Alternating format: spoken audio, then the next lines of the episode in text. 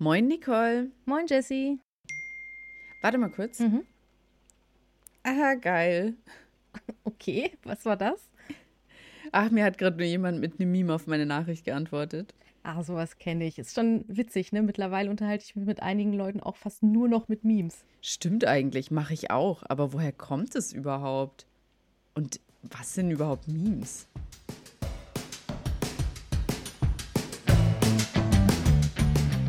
Lost in Translation, der Podcast, der für euch hinhört.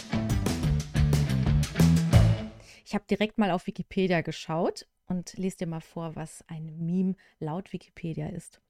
Und zwar, ein Meme ist ein kreativer Inhalt, der in der Regel humoristisch und aufheiternd, manchmal auch satirisch und entsprechend gesellschaftskritisch ist.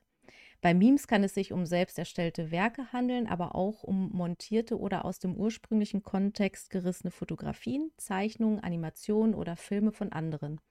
Sie tauchen in Form bewegter und unbewegter Bilder, Text, Video oder auch Audio auf, sind also nicht an einen Medientyp gebunden. Meist werden Memes über das Internet weitergereicht, oh, Surprise, wo sie eine virale Verbreitung erlangen. Memes sind ein bedeutender Teil der Netzkultur. Ja, letzteres kann ich auf jeden Fall bestätigen. Ja, klingt vor allem so, als, als wäre es halt überhaupt nicht richtig ähm, einzugrenzen, weil im Endeffekt bedeutet das ja nur, dass ein Meme alles sein kann.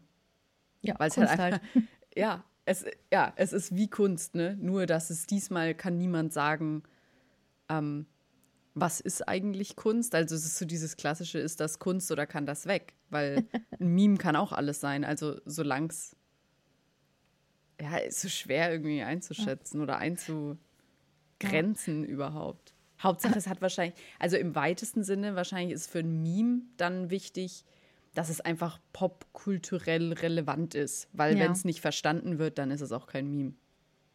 Das stimmt. Ich musste gerade ein bisschen schmunzeln, weil ich habe mich natürlich noch mal ein bisschen vorbereitet. natürlich, weil es ja hier alles so super spontan ist. Nein, aber ähm, ich habe mich gefragt, weil wo du sagtest, ist das äh, Kunst oder kann das weg? Ich finde, ähm, es gibt schon Memes, die aus meiner Sicht weg können. Und zwar habe ich nämlich mal meine WhatsApp-Chats mit meiner Mutter so durchgeguckt. Also nur die Medien, die wir über die Jahre so miteinander geteilt haben. Und ich finde, da sind einige Memes, die die weg können. Also gerade solche Sachen wie irgendwelche animierten Videos mit den Schlümpfen oder so, die dann total die hochgepitchten Stimmen haben oder halt irgendwelche süßen Osterhäschen oder halt so Collagen, die auch mit Word Art, nee, wie heißt das doch? Word Art hieß es früher, ne? Ja, gemacht ja, werden können. So, so ungefähr sieht das mit Blümchen oder halt blinkend bunt. So. Diese klassischen, ich, ich nenne die immer so Tante Helga-Memes irgendwie, wo irgendwie eine, also so stellt man sich das vor, eine, eine 50-jährige oder sogar älter mittlerweile ähm, äh, Hausfrau zu Hause sitzt und sich denkt, ah ja, ich bastel jetzt da mal ein bisschen was zusammen, das eine Bildchen, dann noch, ah, das glitzert und blinkt, das packe ich da noch mit drauf und da ist noch eine bunte Schrift, die schreibe ich drauf und dann steht da einfach nur vielen Dank oder Ostergrüße oder sowas. Das ist eine ganz eigene Kategorie an Meme, finde ich. In meinen Augen ist es dann Meme, wenn man es quasi sarkastisch betrachtet. Also wenn du wirklich sagst, äh, was heißt sarkastisch, wenn du es ironisch meinst. Weil die kann man ironisch verschicken oder man kann sie ernst meinen. Und wenn man sie ernst meint, dann ist es ja wirklich als schönes Bild gemeint. Und wenn du sie aber ironisch verschickst, dann wird daraus ein Meme. Zumindest ist es in meinem Kopf so.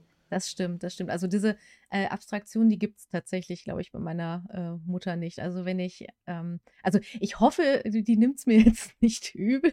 Wahrscheinlich wird sie den Podcast nie hören. Aber ähm, ja, also ich glaube, so dieses Verständnis von Memes, gerade so dieses Ironische oder wenn ich mal auf äh, einen, einen Inhalt von ihr oder eine Nachricht mit irgendeinem GIF geantwortet habe, habe ich da auch immer explizit drauf geachtet, dass man das in beiden Formen, also ich habe mich dem schon angepasst, quasi, damit sie das auch versteht, was ich damit ausdrücken will. Und häufig greife ich dann auch auf äh, GIFs zurück, in denen schon äh, Text drin steht, äh, am besten auf Deutsch, weil sie jetzt Englisch nicht so gut versteht. Und äh, ja, da haben wir uns schon quasi angeglichen. Ja, das stimmt. Ne? Man, man ist, je nachdem, mit wem man kommuniziert, ist es wichtig, zu wissen, was sagt dieses GIF oder dieses Meme bei der Zielgruppe aus. Also es ist echt so, die mit Text sind einfacher zu verstehen, wenn sie nicht ironisch gemeint sind, weil das muss man, also das erfordert ja auch wieder Zusatzinformationen. Aber ähm, wenn du einfach nur eins nimmst, wo, wenn es zum Beispiel ein Bild ist oder so, wo wirklich nur jemand einen bestimmten Gesichtsausdruck macht, dann gibt es bestimmte Zielgruppen, die nicht wissen, was dieser ja, dieser Gesichtsausdruck jetzt bedeutet. Und das ist genau der Grund, warum das Thema Memes heute bei uns ein Thema ist, weil es so unfassbar viel mit Kommunikation zu tun hat. Memes sind halt eine Art der Kommunikation und man kann sich falsch verstehen, wenn man nicht weiß, wie man richtig damit kommuniziert. Und gerade, wo du meintest, verschiedene Zielgruppen, ich habe mir nicht nur die Chats mit meiner Mutter mal angeguckt, also die Medien wiederum, die hin und her geschickt wurden, sondern auch mit anderen Personen, mit denen ich häufig zusammen ähm, äh, ja, kommuniziere.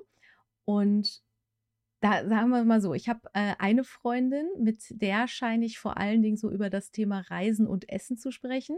Das heißt, die Memes, die, also es gibt erstmal wenige Memes, sondern eher Fotos, die wir miteinander teilen. Also da hat das nicht so einen großen Stellenwert. Wenn, ist es mal auf ironischer Ebene eine Reaktion. Ich weiß nicht, der Jean-Luc Picard, der halt äh, genervt nach unten schaut und quasi Kopfschmerzen hat. Sowas in die Richtung. So, dann mit meinem besten Kumpel, äh, der ist halt der absolute äh, Nerd irgendwie. Da geht es die ganze Zeit mit äh, irgendwelchen Comedy-Sachen, Games oder ähm, ja auch so Superhelden-Stuff. So, damit kommunizieren wir. Da ist quasi jeder zweite, jeder zweite Post ist eigentlich oder jede Antwort ist fast ein, äh, ein GIF oder halt ein Meme. Aber auch interessant, ne, also da habe ich auch den Verlauf mal gecheckt, vielleicht auch so im, im Laufe der Zeit, wie sich da Kommunikation auch geändert hat. Und zwar ähm, eine ehemalige Kollegin, der, also wir haben auch übelst den gleichen Humor und äh, es ist immer super witzig mit ihr. Also ich kenne sie jetzt mittlerweile auch fast zehn Jahre und seitdem äh, WhatsAppen wir auch wild hin und her. Und am Anfang war es auch häufig, dass wir Memes hin und her geschickt haben. Aber, wobei man muss sagen, am Anfang im Sinne von vor fünf Jahren, weil davor war wiederum auch weniger Memes. Also ich glaube, das, das hatte jetzt so einen Peak in, innerhalb von WhatsApp hat es da wieder krass nachgelassen, weil wir seit ähm, auch längerem eher Sprachnachrichten hin und her schicken. Das heißt, da fällt das Ganze wieder komplett weg.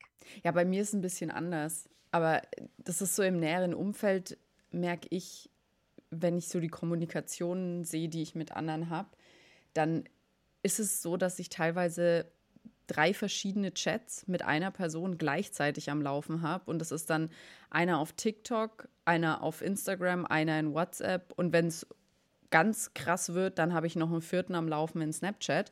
Und die sind alle unterschiedlich zu unterschiedlichen Themen. Und da muss ich sagen, ähm, ist es besonders auffällig, dass überall Memes sehr, sehr präsent sind. Also in WhatsApp als Reaktionen, in Instagram tatsächlich als Hauptbestandteil der Nachricht. Also wir schicken uns Memes, um überhaupt zu kommunizieren. Quasi so, hey, ich habe was Witziges gesehen, schicke ich dir, hat mich äh, an dich erinnert oder weiß ich, dass du lustig findest. Ähm, und unterhalten uns dann sogar über diese Memes.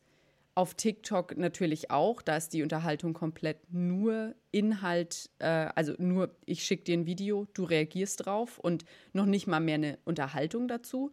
Und bei Snapchat sind so schlechte ähm, Möglichkeiten per Meme oder GIF oder sonst was zu kommunizieren, weil es sind eigentlich nur Sticker, ähm, dass da wirklich nur Unterhaltungen sind.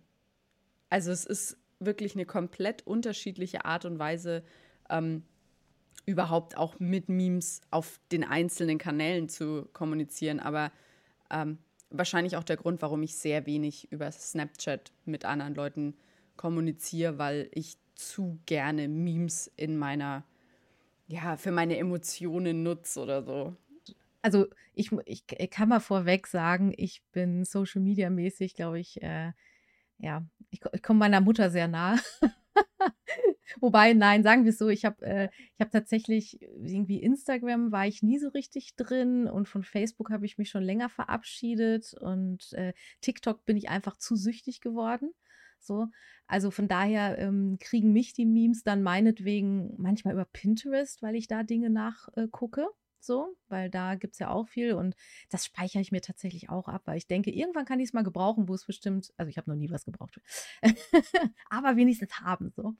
Und ähm, aber am meisten ist es natürlich in irgendwelchen Chats, bei denen ich es gebrauche. Also auch wirklich für die ähm, ja, direkte Kommunikation. Boah, ich, ich sag's jetzt hier und danach sage ich es nie wieder. Ich habe auf meinem Handy einen eigenen Ordner nur für Memes. Also ich speichere mir die tatsächlich auch ab, aber zu meiner Schande benutze ich sie nicht. Es ist wirklich so ein, ah, das war witzig. Und dann kommt es in den Ordner. Und dann denke ich mir so, irgendwann brauchst du es, irgendwann brauchst du es. Und in dem Moment, wo ich es dann, ähm, wo es perfekt in irgendeine Unterhaltung gepasst hätte, denke ich entweder nicht dran oder suche es halt schnell bei Google. Also, ja. Aber trotzdem, ich habe diesen Ordner und einmal im Jahr mindestens gucke ich da dann durch und denke mir, ach, geil, das war gut. Ja. Richtig das war gut Zeiten. damals. Ja, war witzig. Und das Schöne ist, man kann dann auch so durchgucken und sich so denken, ja, ich bin witzig. Ich bin einfach witzig. Ich habe richtig guten Humor. Und Leute, die meinen Humor nicht gut finden, ja, ich sag's wie es ist, ne? Die sind nicht lustig. Auch eine Feststellung. Aber eigentlich ist das ein, ein, ein schöner Übergang zu, ähm, naja, wenn, wenn äh, im, in der Werbung zum Beispiel äh, Memes benutzt werden, ist das ja auch so ein Ding, da muss man auf der gleichen Höhe sein. Denn ich könnte mir vorstellen, dass äh, diverse Botschaften einfach nicht richtig ankommen, wenn die Zielgruppe ähm, nicht die richtige ist und wenn der Witz nicht witzig ist. So. Ja, oder, und da kommt noch eine Sache dazu, die auch extrem äh, wichtig ist bei Memes, die dürfen halt nicht veraltet sein. Also wenn, wenn du auf den Meme-Zug aufspringst und entweder du nimmst ein ganz altes Meme, was aber schon so alt ist, dass es schon wieder ein Klassiker ist und du kannst da wirklich äh, einfach vielleicht, keine Ahnung, sagen wir, die zweite Ära jetzt damit anfangen oder keine Ahnung, also du kannst das Meme nochmal aufleben lassen und probierst es auf die Art und Weise. Oder du musst ganz vorne mit dabei sein und ein aktuelles Meme, was gerade irgendwie richtig gehypt wird, äh, nutzen. Was natürlich in Unternehmen schwierig ist mit dem Greenlight von, von bestimmten Kampagnen, dass das überhaupt funktioniert, so schnell zu reagieren.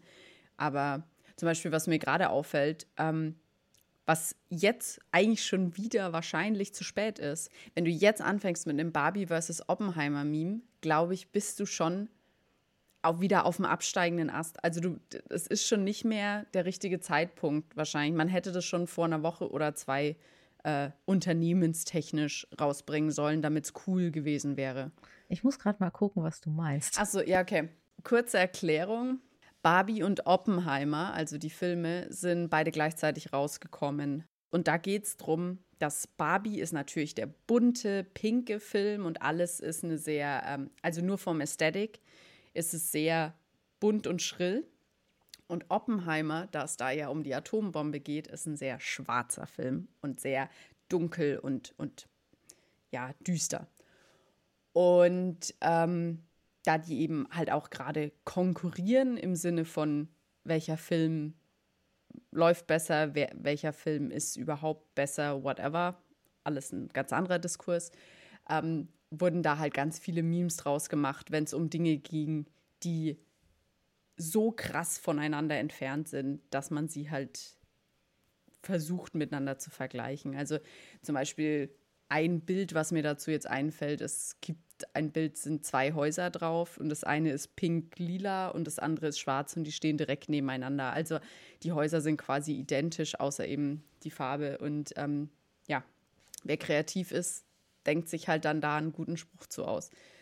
Ähm, und da sind auch viele Firmen mit aufgesprungen und haben Oppenheimer und Barbie-Memes gemacht oder wie man auch sagen könnte, Barbenheimer, so heißen die Memes auch. Und es ist sehr interessant, aber du musst da auch wirklich direkt dabei sein, wenn du Memes dazu machst. Ja, und wie du da auch wieder merkst, brauchst du die richtige Zielgruppe, denn ich bin leider nicht in der Filmbubble. Ich verfolge tatsächlich die, die Filmindustrie und was da rauskommt nicht. Also das, was ich mitbekomme, sind halt die Highlights auf Netflix oder so. Ähm, mehr kriege ich tatsächlich davon nicht mit, weil heute kann man sich ja eh schön in so einer Bubble verlieren. Und deswegen wusste ich überhaupt nicht, wovon du gerade redest, tatsächlich. Ah, ja. ja. Da, da haben wir es wieder. Natürlich, es muss natürlich auch zu deiner Zielgruppe passen, ist ganz klar. Aber ja, alles eine Frage der Kommunikation. Du musst erstmal deine Zielgruppe kennen, bevor du überhaupt wissen kannst, sollte ich Memes verwenden in meiner Kommunikation? Und dann, nächster Schritt, welche Memes? Und auch inwieweit kann ich ein gewisses ähm, Sensationspotenzial in diese Memes packen? Weil natürlich je kontroverser das Meme ist, das du machst, desto mehr wird sich's gemerkt. Aber das geht halt nicht mit jeder Zielgruppe, weil es einfach auch schlecht ankommen kann und zwar richtig schlecht. Ein richtig gutes Negativbeispiel für ein Meme, was auch, wo man richtig vorsichtig sein muss, ähm, dass man es nicht in Kampagnen verwendet und sich deswegen auch sehr gut mit dem Thema Memes auseinandersetzen sollte, bevor man das als Unternehmen in seine Marketingstrategie mit aufnimmt, ist zum Beispiel Pepe the Frog. An sich ist es ein Meme, was unfassbar beliebt war in den späten 2000ern und was, wenn man es jetzt sehen würde, auch absolut keinen negativen Eindruck hinterlässt und man denkt sich, hey, ist doch ein cooles Meme, kann ich doch nutzen. Ähm, aber im Laufe der Zeit hat es leider Beliebtheit in den falschen Kreisen gewonnen. Und zwar wurde es sehr häufig im rassistischen und antisemitischen Kontext benutzt. Und es ging so weit, dass es einfach ähm, als Hasssymbol äh, wahrgenommen wurde in der Community beziehungsweise in Communities. Und 2016 dann sogar von der Anti-Defamation League, kurz ADL, als Hasssymbol auch wirklich offiziell eingestuft wurde. So harmlos dieses Meme auch wirkt, kann das richtig nach hinten losgehen, wenn man sich nicht erst mit Memes auseinandersetzt, bevor man sie nutzt ähm, und man ein bisschen hinter die Kulissen blickt. Auch wenn es eine Save Pepe-Kampagne gab, aber leider hat es nicht funktioniert, weil es ist einfach, wenn einmal ein Meme mit sowas Negativen behaftet ist, dann kriegst du das einfach auch nicht mehr los. Werbetreibende haben da dann sofort zwei Probleme. Einmal, sie müssen checken, was äh, steckt hinter, hat dieses Meme irgendeine Geschichte äh, und bin ich schnell genug dran, weil ich meine, die beiden Sachen können sich ja auch gut, gut überschneiden. Ja, und dann hast du noch eine dritte Sache, die in Deutschland besonders wichtig ist.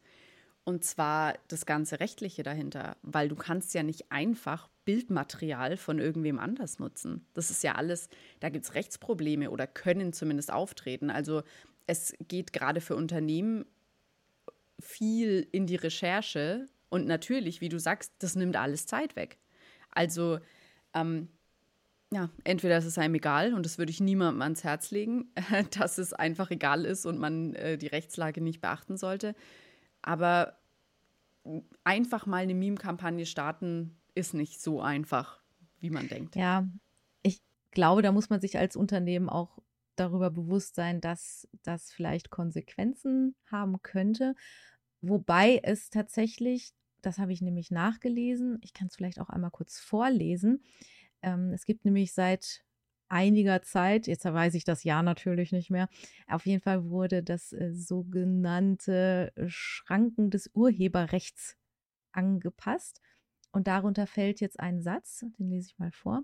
Zulässig ist die Vervielfältigung, die Verbreitung und die öffentliche Wiedergabe eines öffentlichen Werkes zum Zweck der Karikatur, der Parodie und des Pastiche.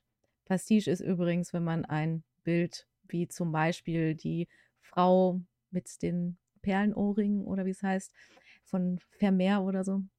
Wenn man sowas nimmt und dann in andere, andere Szenen setzt, also es gab da zum Beispiel von Marge Simpson eine Adaption oder auf einmal irgendwie in einem äh, Stil von Dali gemalt oder in, in die Richtung.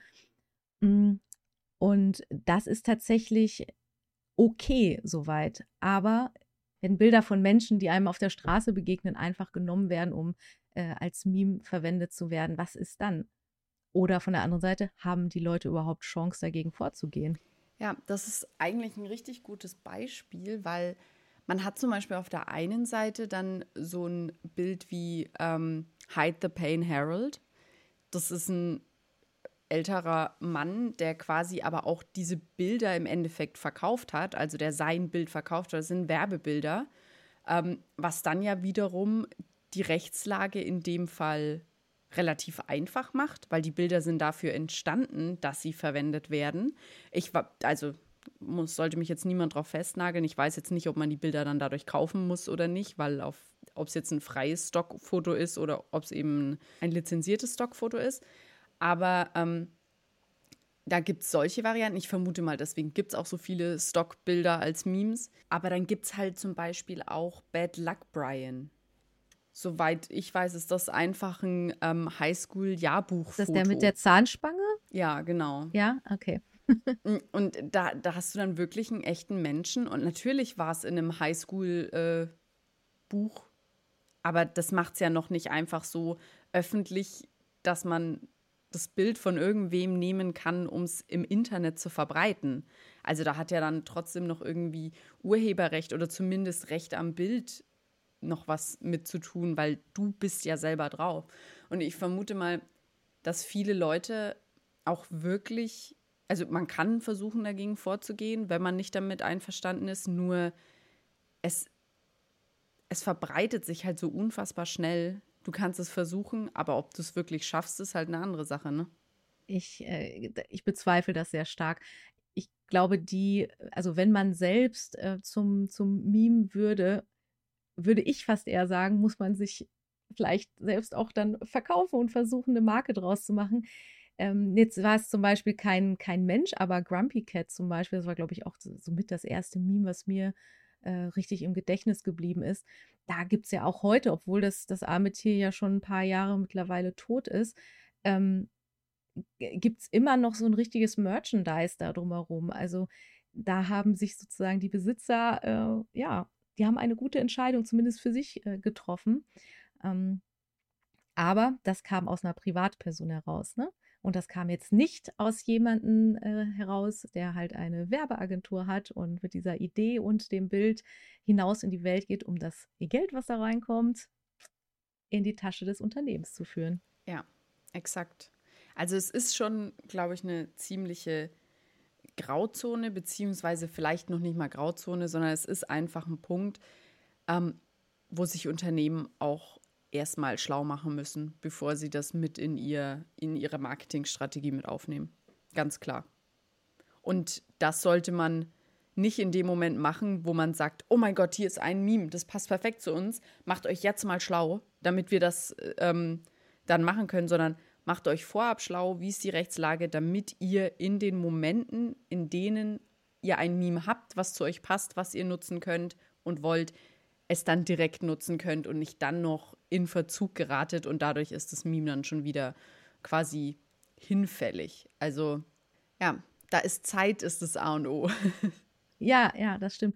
Oder äh, man macht einfach seine Memes selbst. Und mein Lieblingsbeispiel dafür ist eigentlich Sixt die schaffen es ja mittlerweile, also ich glaube, das sind auch mit, irgendwie mit die ersten gewesen, die das wirklich so in der Form für sich genutzt haben. Zumindest die waren richtig in your face mit den Kampagnen. Also nicht nur online auf Instagram und Co., sondern wirklich Plakatwände, wo dir halt dann eine Frau Merkel, die an einem Auto lehnt und darunter steht dann für alle, die Hashtag Neuland entdecken wollen, darunter steht, das ist natürlich zu einer Zeit passiert, als gerade das Thema oder das Buzzword Neuland halt durch die Presse ging.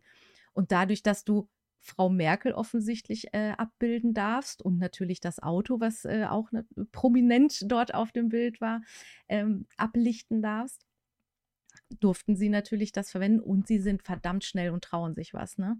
Ähm, zum Beispiel auch das Thema, kannst du dich noch daran erinnern, als äh, Donald Trump irgendeinen Satz mit Koffefe auf einmal geschrieben hat und keiner wusste, was Koffefe ist? Mhm. Ja, ja. Ja, Genau, und das wurde, ich hatte, das habe ich nämlich extra noch rausgerufen, weil ich das so krass fand. Das wurde am 31. Mai 2017 gepostet von Donald Trump. Es war gerade mal sechs Stunden online. Und am gleichen Tag hat Sixt noch ein, äh, ein Post auf Instagram geschafft mit Hashtag Kofefe und unten stand dann und unten stand dann BMW 7er mit Diktierfunktion, jetzt günstig unter six.de. Also einfach mal.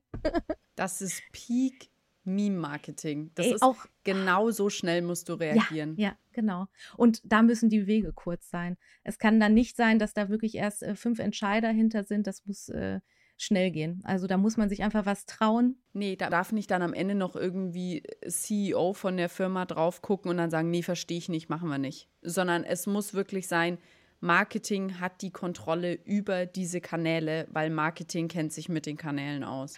Und ich meine, die fahren im wahrsten Sinne des Wortes mit dieser Kampagne äh, wirklich gut und deswegen ziehen sie das halt schon, schon Jahre durch. Und während des Brexits haben sie ihre Carsharing-Angebote beworben und zum Beispiel damit, liebe Briten, spontan länger drin bleiben, kein Problem. Und dann mit dem Carsharing von Sixt jetzt einsteigen und fahren, so lange wie sie wollen. Es fällt auf, aber es ist trotzdem noch irgendwie sympathisch.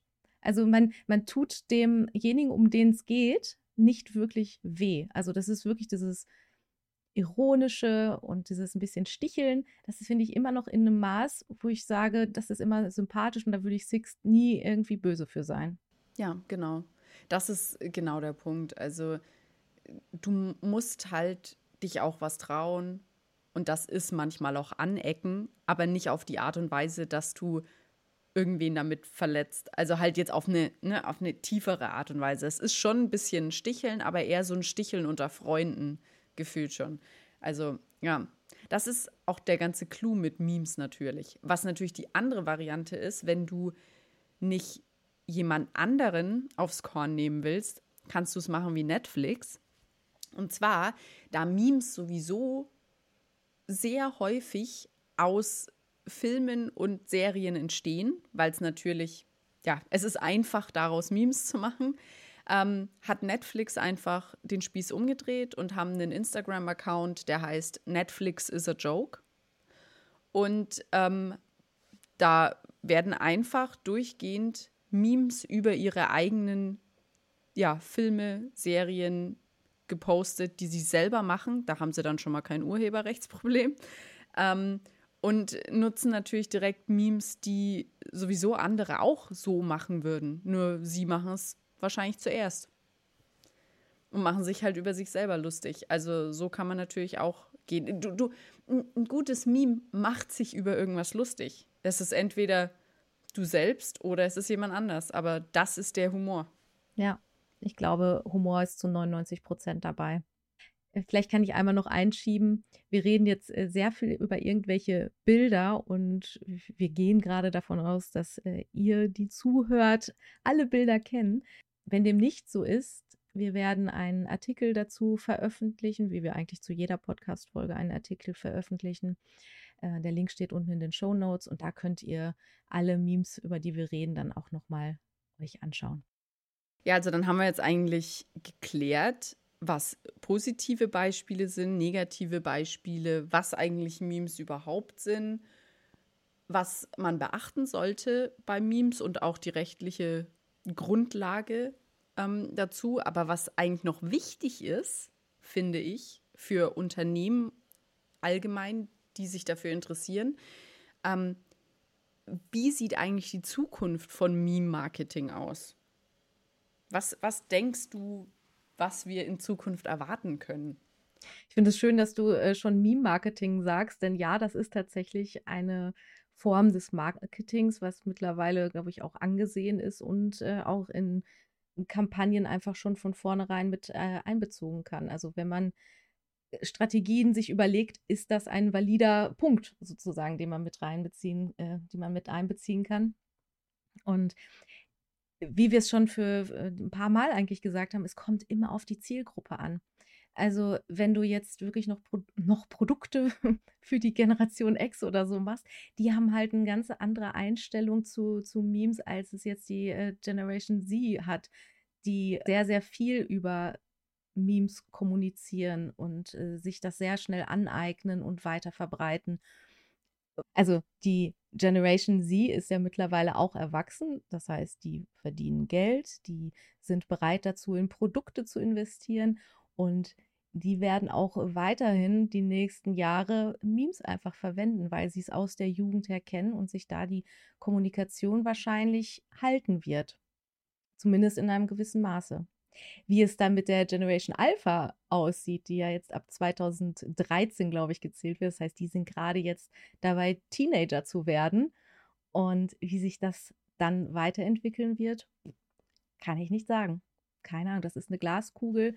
Könnte in beide Richtungen gehen, ne? Dass die entweder quasi nur noch mit Memes kommunizieren und gar nichts mehr anderes.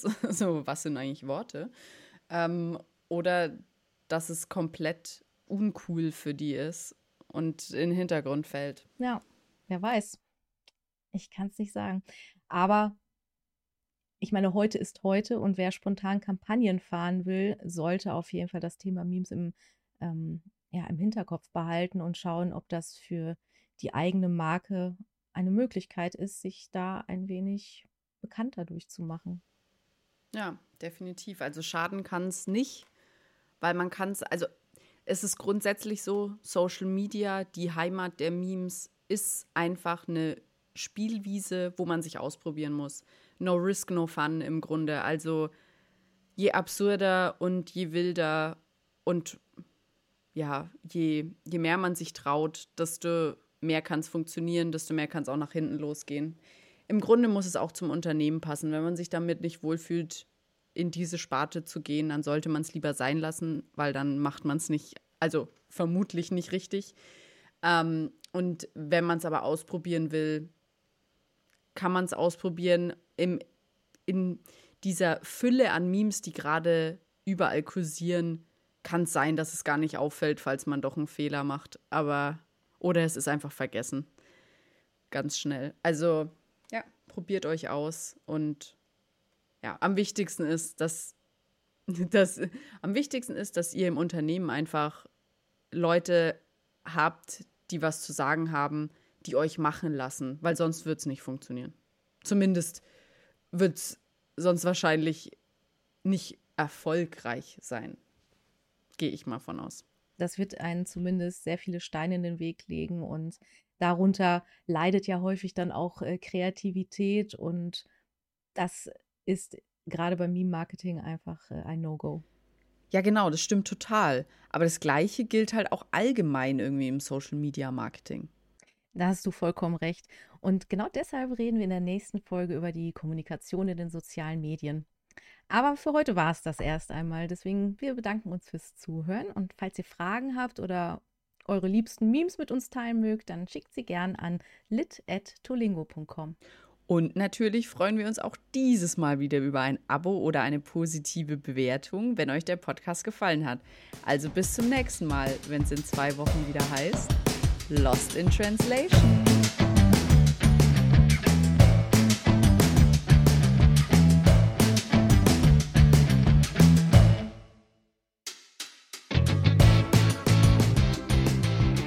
Lost in Translation ist ein Corporate Podcast von Tulingo einem Übersetzungsbüro aus Hamburg.